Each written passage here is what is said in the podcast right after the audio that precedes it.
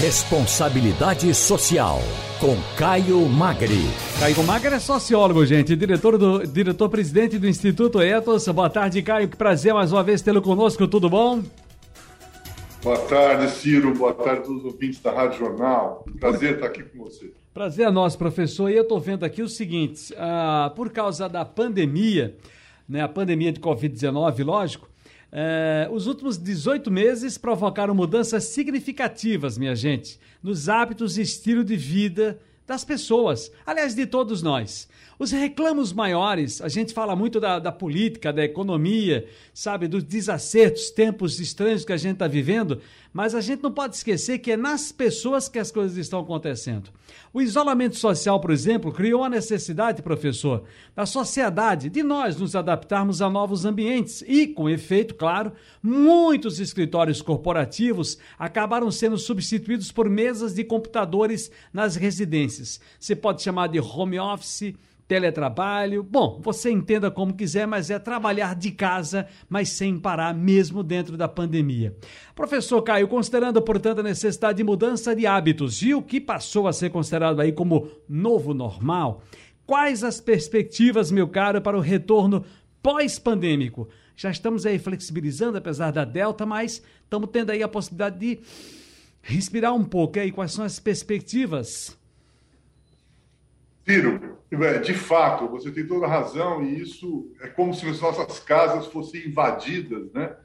É, de um dia para o outro, uhum. os escritórios corporativos foram substituídos por mesas de computadores nas nossas próprias residências. Isso aconteceu com muita gente. Não é com todo mundo, mas aconteceu com muita gente. Você tem toda a razão.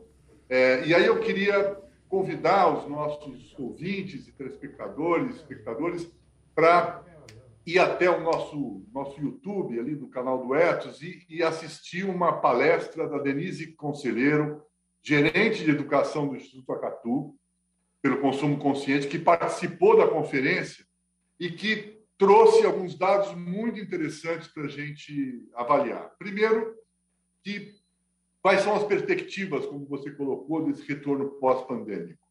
O primeiro ponto que ela destaca e que eu que concordo foi uma nítida redução que tivemos nos padrões de consumo, que antes eram muito recorrentes. Dizer, houve uma redução de investimento nas áreas de entretenimento, lazer, viagens. As pessoas começaram a focar no padrão básico.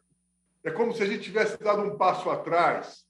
Se a gente tem alguma coisa positiva nesse processo e rever as nossas prioridades, como, por exemplo, saúde e alimentação.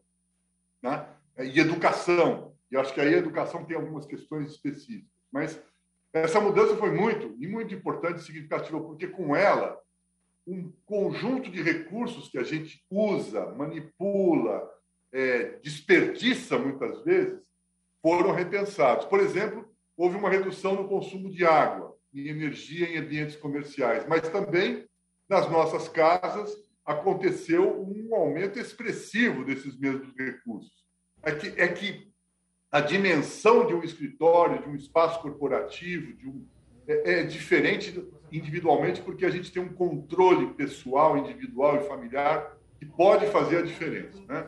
Outro destaque que a gente pode dar, também importante, é que houve a geração, e há uma geração de menos resíduos, né? e que a gente passou a se preocupar em dar uma destinação final mais adequada. Nós ficamos em casa mais tempo, percebemos a necessidade de pensar em reutilização, coleta seletiva, redução dos nossos, dos nossos resíduos em geral. Houve um crescimento, e isso está tá comprovado, de uma destinação final mais adequada, uma diminuição de geração de resíduos. Isso está muito atrelado às, às nossas mudanças de padrões alimentares. Por quê? Porque, de alguma forma, sabe, a gente tinha o ticket no Etos, por exemplo, com a, a, pandemia e com as pessoas trabalhando é, virtualmente, elas trocaram o vale refeição pelo vale alimentação, né?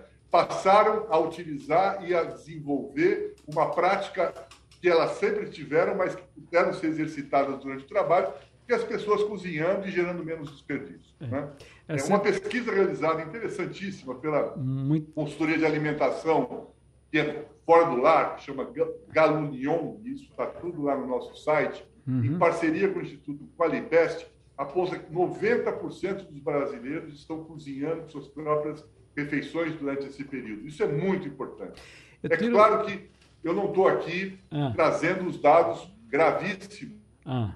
da redução é, é, do acesso à alimentação, da, do aumento da desigualdade, da pobreza e, e voltamos ao, né, ao nosso trágico mapa da fome.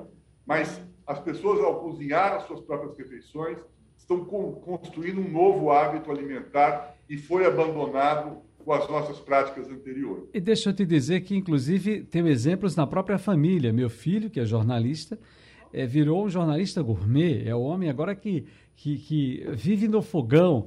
É o homem que, fim de semana, quem comanda é ele, o nosso almoço, o nosso jantar. E isso faz com que. Bom, gente, comida à mesa quando a gente pode. E até vai aqui uma, um registro do sentimento que nós temos também, né, pela amplitude da nossa empatia com relação àqueles que estão passando realmente fome nesse país.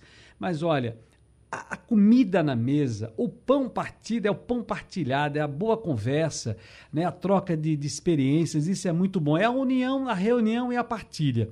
Mas, professor Caio Magri, semana passada eu fui convidado por uma colega nossa, a nossa querida Dani Monteiro, para quem eu mando um super beijo. Ela tem um podcast maravilhoso aqui em Recife. Ela me convidou para participar, fui lá gravar com ela no estúdio uh, que é o Na Berlinda. Um beijo aí para nossa Dani Monteiro. E na Berlinda, eu fui, fiquei, fiquei, na Berlinda, ela perguntando assim: ah, você é de centro, você é de esquerda, você é de direita? Digo, houve um momento aqui que, que, que, que, que nos fizeram, queriam nos forçar a entender que tinha acabado isso. Mas não é você tão somente rotular as pessoas disso ou daquilo, mas tentar compreender né, gestos, ações, decisões tomadas, atitudes, busca por policiamento nas suas atitudes, reações diante de fatos, que você vai reconhecer uma pessoa desse ou daquele naipe do ponto de vista do que você entende de ideologia. Aí eu fico me perguntando: nós vamos sair dessa pandemia, por tudo aquilo que rotulam a gente aí fora, mais ou menos comunistas, com mais ou menos consciência sobre o que são necessidades reais. A importância, meu caro professor Caio, de gerar, por exemplo, menos resíduos, não e desejos construídos, exemplos de trocas constantes de aparelho de celular e afins, como a gente tem visto na sociedade atual. Qual é a sua análise, por gentileza? Olha, de fato, a, a pandemia nos possibilitou criar um repertório diferente. Né? Uhum. Você acabou de destacar aí, de descrever do seu filho, do contato dessa história. Agora, quando a gente fala em mudanças de hábitos alimentares, cozinhar, separar resíduos, não parece mais uma tarefa assim absurda que podia parecer alguns, pelo menos há um ano e oito meses atrás. Né? É possível separar, é, juntar isso. Se isso é um, um modo de viver de uma maneira mais frugal, mais básica, mais sustentável, de novo, é uma, eu, eu não gosto de dizer que, que, que a pandemia gerou oportunidades, Ciro, mas ela gerou, está gerando aprendizados. Né? Então, a sociedade também adquiriu um sentido de unidade mais forte, de, um, de uma forma que é, é possível perceber que isso influencia as nossas vidas e influencia a vida de outras pessoas e que a gente precisa ter um pouco mais de solidariedade, a capacidade de poder, por exemplo, Hoje, hoje, a máscara chegou para ficar. É, acho que é fundamental pensar de que nós temos que ao, ao, o ato de usar a máscara não é assim um ato só de se proteger, mas também tem um significado de proteger o outro, né?